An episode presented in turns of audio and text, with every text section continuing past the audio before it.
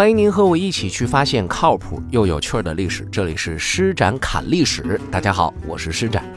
如果让您去想一想，在生日的时候唱的歌，您能想到什么呢？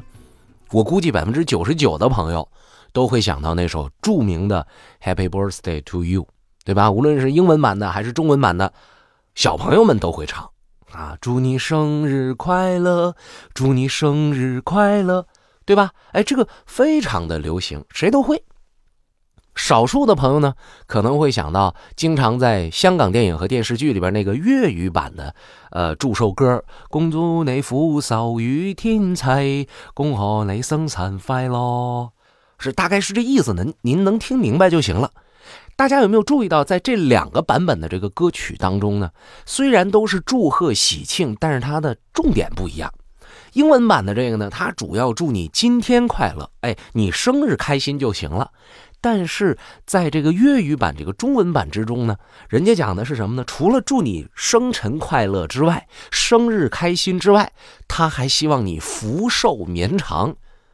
听起来好像是中国人特别的贪心似的，好像是我们，呃，都很在意自己长寿，外国人都没心没肺，不在乎自己天长地久似的。可其实真的是这样吗？如果我们从历史的角度去看待这个问题的话，你就会发现，中国人普遍的希望自己长寿，而普遍希望自己长寿这件事儿，也最开始并不是从我这个本体出发的，而是希望某人长寿出发的。那这个某人是谁呀？在中国有哪个某人是凌驾于普遍的老这个老百姓也好啊，或者是贵族也好啊，商人也好啊，穷人、富人、男人、女人、老人、小孩也好啊，他们的这个我之上的呢？谁能够凌驾于在这上面啊？全中国只有一个人，谁呢？皇上。所以中国从古至今，在祝寿的时候。都非常关注长寿这个问题。说起来呢，可能很多文化在发祥的时候，都会有一种普遍的精神信仰，就会觉得呢，呃，这个世界万物有灵啊，啊，我们要作为这个人呢，我们要尊敬天与地，尊敬自然，尊敬我们的祖先，尊重各式各样的神灵，因为不尊重他们的话，那个时候原始人靠天吃饭啊。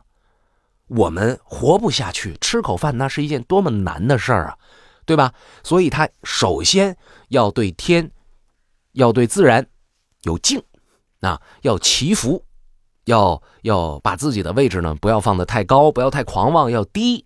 另外一方面呢，他们也很重视这一个部落当中的领导，但是部落当中的领导，或者我们叫酋长，或者我们叫首领。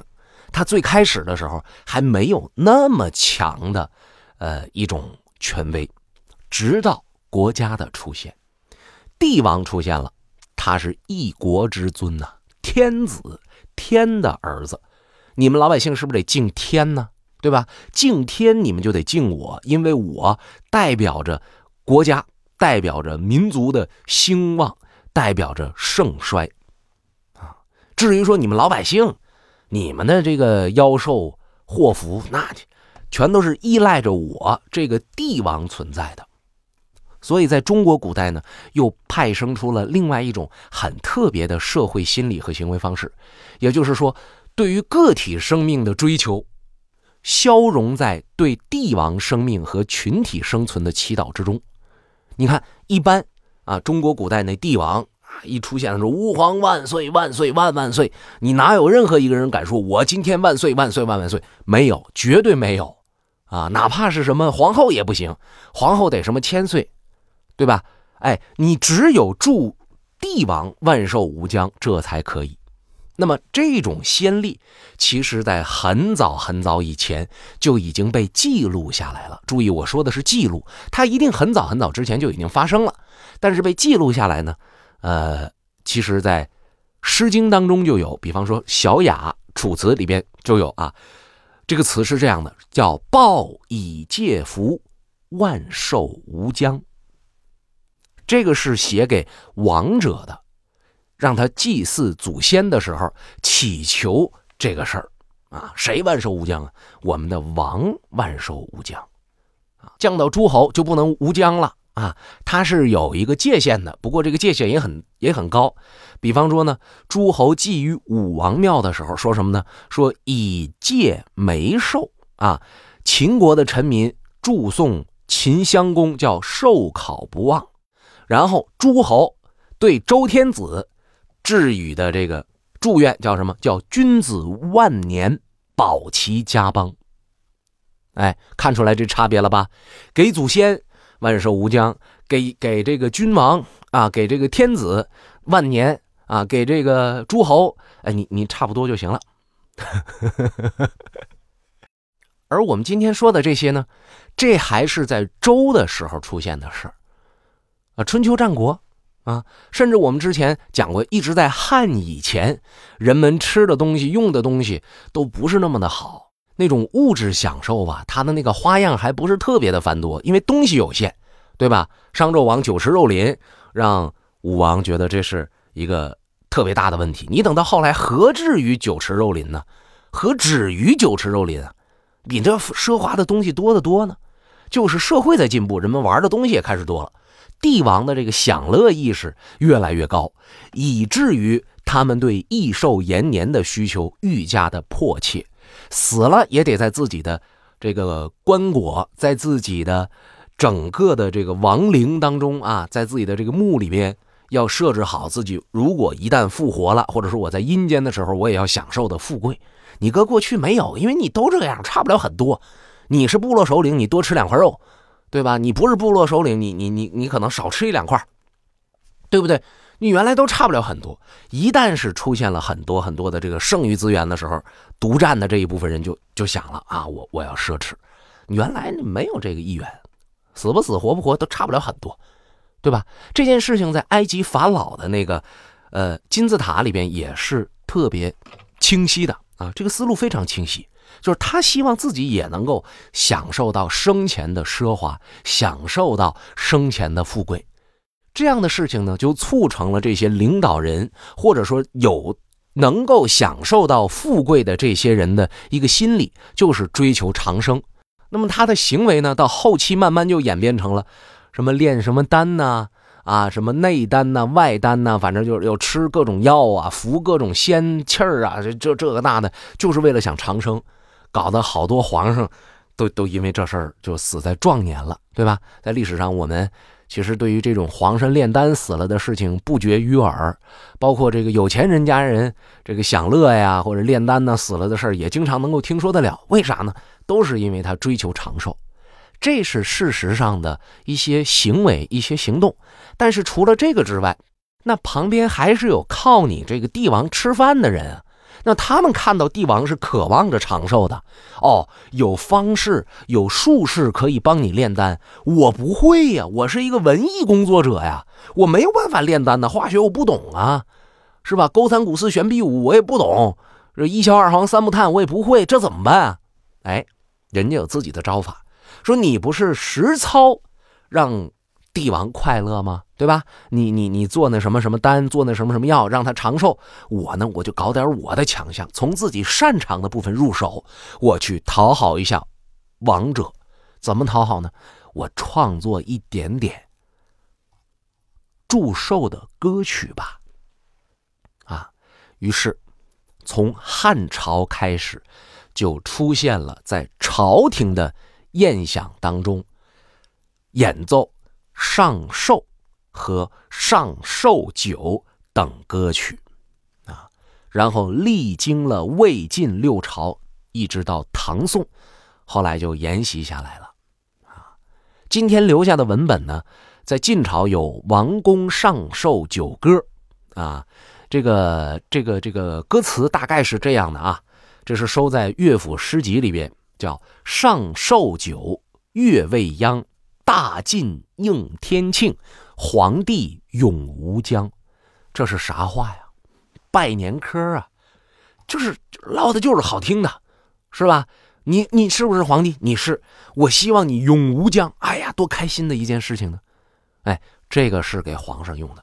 后来还有很多很多，啊，还有隋朝有上寿词，但是我们一定要清晰一点，这种歌，它只是日常的宴会上给皇上助兴的，他并不是专门为了某一个具体的生日诞辰而被创作出来的作品。为什么呢？因为那个时候皇上仍然不承认自己是人，我是神，我是神的特点就是什么呢？我授予天齐。我既然授予天齐了，你给我庆祝生日有什么用呢？啊，所以你你你不要给我庆祝生日，我本身就是神，你你赞颂我有什么意义呢？你说点好听的我就开心了。但是后来老百姓慢慢的觉醒了，皇上自个儿也醒腔了，是吧？你这个皇帝不承认，那个皇帝不承认，再往后来，皇帝慢慢的就发现了，我自己真不是神呐。我真是人呐，因为皇上这个事儿，你说是神，那咋有那么多皇帝被赶下来了呢？那咋有那么多皇帝死于非命呢？在唐朝的时候，帝王的个体意识就慢慢的就醒过来了，于是给皇帝庆祝寿辰的活动慢慢兴起。在《贞观政要》里边就记载了，说贞元十七年十二月癸丑，太宗。谓侍臣曰：“今日是朕生日，俗间以生日可为喜乐，在朕情翻成感思。君临天下，富有四海，而追求奉养，永不可得。众犹怀父米之恨，良有遗也。”啊，啥意思呢？他就说了：“他说我呀，我今天我过生日啊，我想到我父母辛劳啊，干脆吧，咱们别庆祝了啊。这个一庆祝呢，我就想起。”我的爸比和我的妈咪，哎，想到他们我眼泪哗哗的。但是，咱们这一想，你唐太宗眼泪哗哗，李世民你眼泪哗哗的，那是为啥？咱们也可以想象嘛，你那位置是哪来的？你爹干啥去了？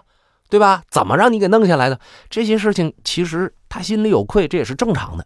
但透过这个事儿，我们能看到俩提炼出来的信息要素是什么呢？第一。唐太宗李世民那个时期，在民间相互祝寿就已经变成一种流行了。第二，宫廷祝寿活动在这个时候也已经兴起了。不过回头话说，按照我们之前的这个理论啊，说是这个文化一定是由呃这个这个这个文化呃贵族阶层向低级阶层流淌的，那也就是说明肯定是王公贵族先有祝寿这一说，然后老百姓才开始慢慢学会的。啊，但是为什么我们看在各类史籍当中没有记载呢？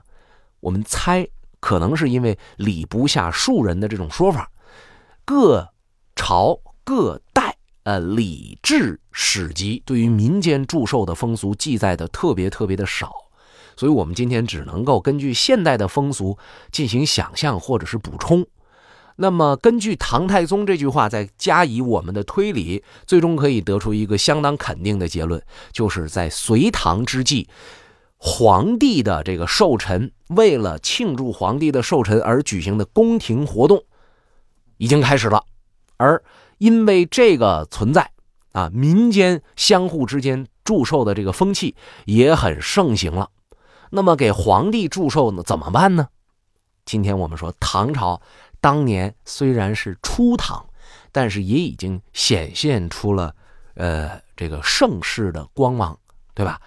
呃，整个的这个国家的活动啊，帝国很繁荣，所以帝王的威仪呢也是十分的耀眼夺目的啊。很多事情要做的大，很多事情呢要做的规范啊，有档次，显出来我的这个。王朝的气派等等等等，而对于个体的这种享受的意识，也真是从唐太宗李世民这儿开始的。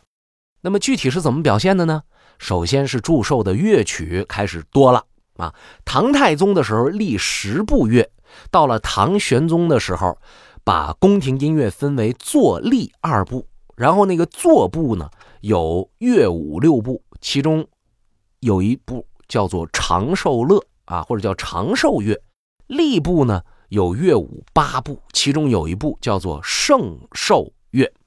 根据《旧唐书音乐志》的记载，说这个长寿乐啊是当年武则天的时候造的，这个圣寿乐啊是高宗武后的时候造的。也就是说，这些事儿和武则天都很有联系那我们由此可以想象，当年武则天的日子得过得多么的畅快，她才会去想将来我一定要长命百岁，哎，他才会去多保养。然后这种行为、这种心思被手下人敏锐的捕捉，及时的创作出了相应的文艺作品来讨他的欢心。这是其一，其二呢，就是配合这种乐曲而演唱的歌词也开始出现了。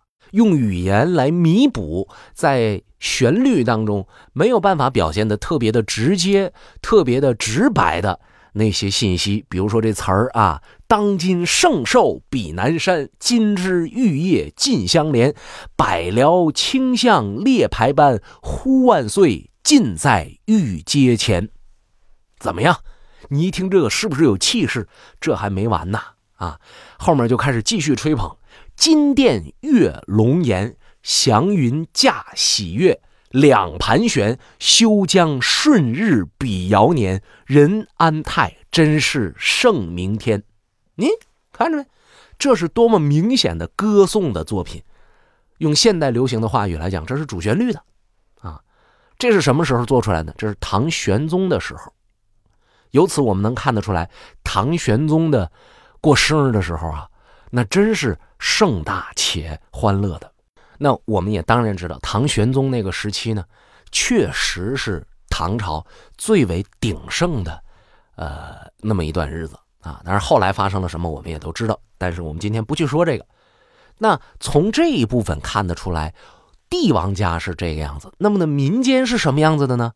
呃，当然我们说这民间还是说的有钱人家啊，没钱人家饭都吃不上，你更也别提什么过生日了。民间对过生日这些事情呢，讲究也不少，也挺多，但是没有这么奢华啊。主要是看个人实力。一般情况下呢，这个小孩在生下来第三天就要举行一个礼节，叫做三朝礼，就是说你啊，经历了三天三个日月的轮回，你可以接受这个世间的呃祝福了。在这以后，什么满月呀、百天呢、周岁呀。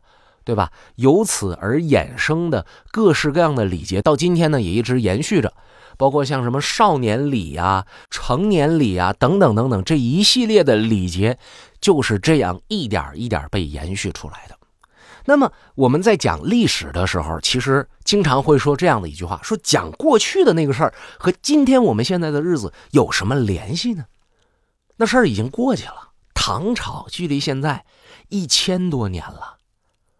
对吧？周朝距离现在那两千多年、三千来年了，是不是？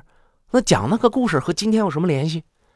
举一个最简单的例子啊，我不去说那些很文艺的，说什么看到过去知道我们今天怎么回事说当你不知道往哪走的时候，回头看看你的来时的路，是吧？或者寻找你血液当中那些文化基因，不用说那些虚的，我就说咱们日常生活当中能碰到的。我是一个职业主持人，在我的日常的工作当中，有 N 多人没事给我打一电话，展呐，我家里边谁谁谁过生日，你能不能给我写一个主持词，或者你能不能给我写一个这个祝酒词、贺礼什么的，对吧？你说我咋写呀？我也不认识这位老人，我也不认识这个你你们家这长辈，我写什么写呀？我最多只是上网上下一个，把名一改，然后我一复制一粘贴，对方一接，嗯，谢谢展。其实我想说，你就懒成那样吗？真正的祝福是发自内心的祝福，你完全可以在祝寿的时候、祝酒的时候，用简短的语言去描述一下自己的心情，去回忆一个过去的长辈对你好的、给你印象深刻的瞬间。来勾起大家共同的对往昔美好岁月的一个回忆，对吧？这多好的一种切入点呢。那么最终压在哪儿呢？有朋友说了，我不能总回忆过去啊，我总是还要去说一说现在。很简单啊，朋友，我不是跟您讲了吗？中国从周朝那个时候开始，人们在祝寿的时候就关心一件事儿长寿啊。你只要最终压在让这个这个过生日的人长命百岁、多子多福，哎，多子多福未必适合年轻人啊，就是长命百岁，而且那这个有幸福的生活，他就开心了，因为在他心里，他也不知道自己想要啥，啊，或者说自己有非常清晰的我想要的东西，我想要个这个这个宝马，我想要个奔驰，或者我想要一个手机，是吧？人家有这种欲望的话，也不是你祝福的时候能够祝福得了的，对不对？所以在给别人祝寿的时候，如果实在没啥说的，你就可以顺应着好几千年中国的老祖先们的审美特点，你就祝他长寿，祝他长命百岁就可以了。当然，在措辞上，你可。下点功夫吧，千万别就是长命百岁就直接就这么直给了啊！好一点的呢，福如东海长流水，寿比南山南山不老松。再好一点的，那你就研究研究吧，是吧？之前不有说那么一句话吗？多读点书，省着在碰到好的景色的时候，人家在那哇，落霞与孤雁齐飞，你在这，哎呦我去，太好了，太美了。祝寿也是一样。